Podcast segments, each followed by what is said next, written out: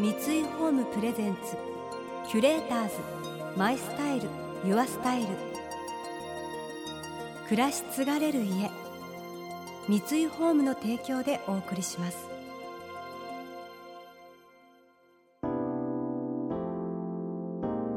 溢れる情報の中で確かな審美眼を持つキュレーターたちがランデブー。今日のキュレーターズは山崎直子です。川亮です。想像力を刺激する異なる二人のケミストリー。三井ホームプレゼンツキュレーターズ。マイスタイルユアスタイル。ナビゲーターは田中れなです。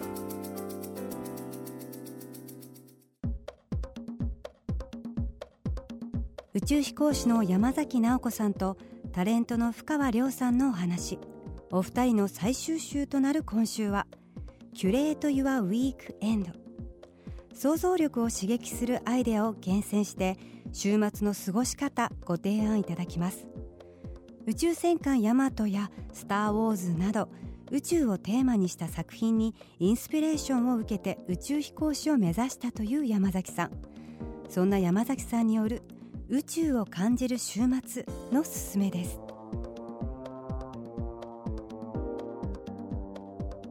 そうですね。あのー、週末でもいろいろと宇宙を感じられることってあると思うんですね。で私とかだと、まあ、プラネタリウムに時々行ったり、まあ、宇宙の映画を見たり、SF を読んだりとしているんですけれどもやっぱり本って SF に限らないんですけれども私たちが実際経験できる範囲をもう吹っ飛ばして、ね、空間も時間もそれこそいろんな文化も超えていろんな疑似体験をさせてくれるのでだから私はすごく好きですね。あの最近実は星新一さんにちなんだ星新一賞というのを今やっているんですが、今年で5回目でその審査員をしたんです。でそれがまた面白くて、まあ、宇宙を舞台にしたお話もあればそれこそ AI を舞台にしたお話があったりすごくも発想が豊かなのであの私が、えー、とその審査会の時にも表彰式でもすいませんあのコメントをしたのが「週末のハスラー」という作品なんです。でこれは舞台が宇宙なんですね。で何か小惑星がやってくると。で普通小惑星がやってくるとなんかインデペンデンス・デーとかアルマゲドンのような、ね、小惑星壊すぞというようなことを思い浮かべるんですけれどもこれは宇宙空間をビリヤードに例えまして、なんと月を持ち玉にして小惑星をバババッと。はい避けていく避けていくとかどかしていくという壮大な話なんですね。で最後がオチがありましてでもまた数年後に今度大きなまた小惑星がやってくると。で今度は月が持ち玉でなくなってくるので今度は火星を持ち玉にするしかないと。そうするとビリヤードではなくてこれオチを言っちゃっていいんですかね？オチはじゃあちょっと読んでください。何かオチがまた出てくるんですけれども、はい、でそれがまたあのコンピューターで一生懸命最初は専門家が計算するんです、でもビリヤードのその人間の直感で何とかしてくれて最後はもう直感頼みに頼るという話で。でこれも実は深いんですよね。だからこういったコンピューターだけに頼る社会へのちょっと継承というか人間のこの野生の感をねやっぱり忘れちゃいけないような、まあ、そういった爽快な読後感もある作品です。面白いですね、これ今ホームページでも公開されているのではいまあ、ぜひあの気楽に読める作品ですので、週末にちょっと読んでいただけるとまた、はい世界が広がると思います、やはりショートショート的な。ショートショートなんです。ああそうですか、えー、だから爽快に読めつつ、えー、かつちょっとひねりが入っているという、えー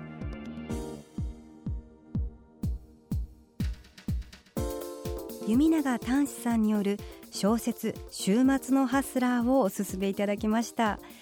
実際に宇宙を体験した山崎さんがおすすめする SF なら間違いないですよね SF といえば私はですね映画「オデッセイ」が大好きなんです。マット・デイモン主演の火星に取り残された宇宙飛行士の彼は無事に地球に戻ることができるのかっていうハラハラドキドキが止まらない。そして映像もすごく綺麗で大好きなんです。ぜひよろしければ見てください。それでは今度は深川さんの週末のおすすめはいかがでしょうか？さんは週末のおすすめは？そうですね。ぼーっとすることですね。ひたすらぼーっとする、あのー、まあ、最近いろんなね便利なものが増えて、まあ、特にねやっぱり我々の、あの生活に一番影響を与えてるのは、まあ、スマートフォンじゃないかと思うんですよ。でいろんなこう情報をねキャッチできて、まあ、手放すことのできないものだと思うんですけどもこんな便利なスマホが我々の生活から奪ったものの一つがぼーっとする時間だと思うんですね。だからそのやっぱり何か時間あったらこうちょっと見ちゃうだとかいろんなことをこう分かろう分かってしまうからなんか思いを巡らすだとかちょっとぼーっとするっていうことがどんどん我々の生活からなくなってしまって、かつては授業中にぼーっとしてたら叱られましたけどそのぼーっとする時間っていうのはむしろこれからはポジティブに導入していかないと。脳がもうヒートアップしちゃってて疲れちゃってるなと。やっぱりぼーっとする時間は脳や心を休めることもあるしただそれだけではなくこれ山崎さんがいらっしゃるから言うわけではないんですけど宇宙とつながる時間だと私は思ってるんですね。はい、でそのぼーっとしている時間に何かインスピレーションなりアイディアなりそういったものがこう宿る時間だと思っていて。これ本当そうですね。なのでもちろん情報っていうのは非常に有効ではあるんですけど、そことはまた別のその人間のなんか本来持っているその力をあの獲得するためにはやっぱりぼーっとする時間っていうのが必要だなと。でそのぼーっとするのに、えー、最適な場所が山梨なんです。山梨ですか？山梨県なんです。それは私はもう山梨が非常に好きで、はい、まあ、温泉だとかねあの食べ物もねあのほうとうとか有名川も流れていてのんびりできるのでぜひともですね山梨県に行って自然の中でぜひともひたすらぼーっとしてほしいなとぼんやりこう雲を眺めるだとかそういう時間がねいいんじゃないかなと。本当そうですよね私たち宇宙飛行士にやっぱりその心理面でサポートしてくれる、ええ、あのお医者さんのような人がいるんですね、え、JAXA の中にもいるんですがその人にある時言われたのが、あのぼーっとする時間って大切なんですよってやっぱり言われました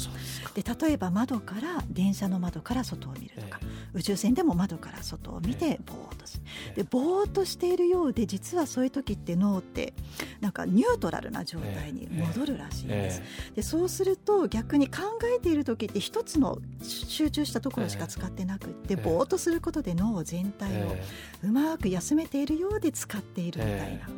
だからそれって大事なんですよってやっぱり言われました。本当そう思います、えー、はい、ですね、えー、だからねこれからは能動的にぼーっとした方がいいなと、本当です。意識しないとそういう時間取れないでね、えー、世の中になっちゃいましたよね、えー、キュレーターズ。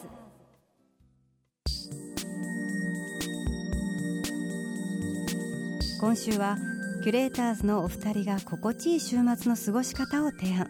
刺激するアイデアを厳選してくださっています、えー、深川さんのぼーっとする週末のすすめ、えー、なかなかぼーっとするのが難しいということをよく聞きますが私は基本的にぼーっとしているんですね。基本的にぼーっとしちゃってるので何かにあえて集中する生活をするようにしていてぼーっとするなら本を見て没頭するとか何か記憶するとかなんかするようにしています。でそれでちょっと疲れて目をつぶるとすぐにぼーっとして どっか行っちゃうのでなんだろう。周りの方があのケアしてくださるので生きてられるんだなって本当日々感じてます。気をつけないといけないですね。さて山崎直子さんは2010年にスペースシャトルディスカバリー号に登場。ミッションを終えた後も子ども向けの宇宙教育をはじめ現在は内閣府宇宙政策委員会委員を務めるなど多岐にわたって活躍されています。そんな山崎さん実は週末のショートトリップとして訪れるのにおすすめな場所が岐阜県にあるそうです。岐阜各務原航空宇宙博物館、まあ、あだ名が空博というんですけれども、はい、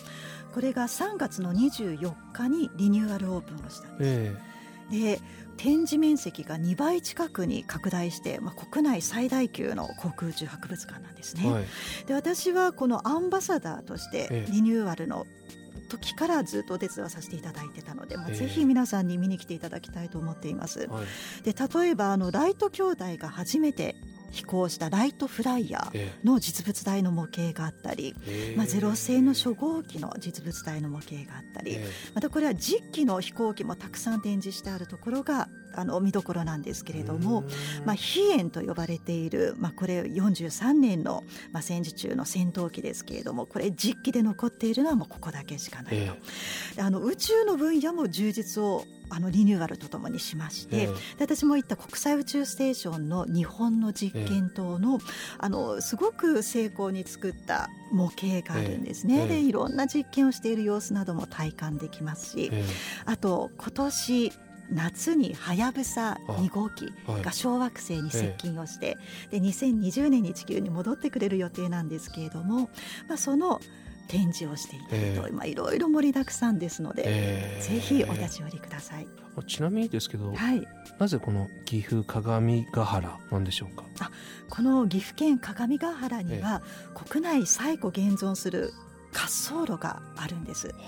ですから日本の航空の宇宙の歴史で鏡ヶ原というのは実は歴史ある場所だったんですね。はい、でその鏡ヶ原の航空場でさまざ、まな飛行機が試験をされていたという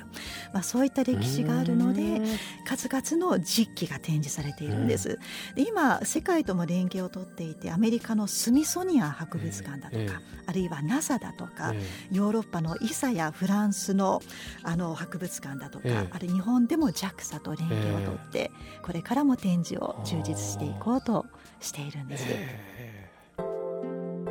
キュレーターズ。マイスタイル。ユアスタイル。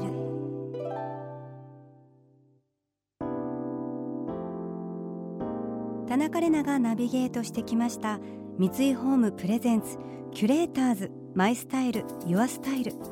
今回のキュレーターズは宇宙飛行士の山崎直子さんとタレントの深川亮さんとのお話をお届けしました岐阜各務原航空宇宙博物館は航空と宇宙の両方がある本格的な専門博物館としては国内唯一で航空宇宙の博物館としては日本最大級。私も宇宙好きなのでぜひ行ってみたいですね。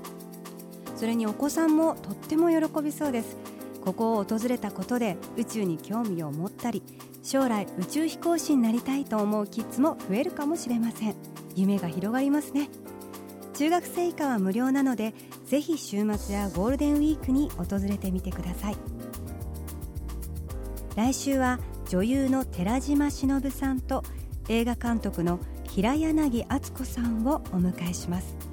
それでは素敵な週末をお過ごしください。田中れなでした。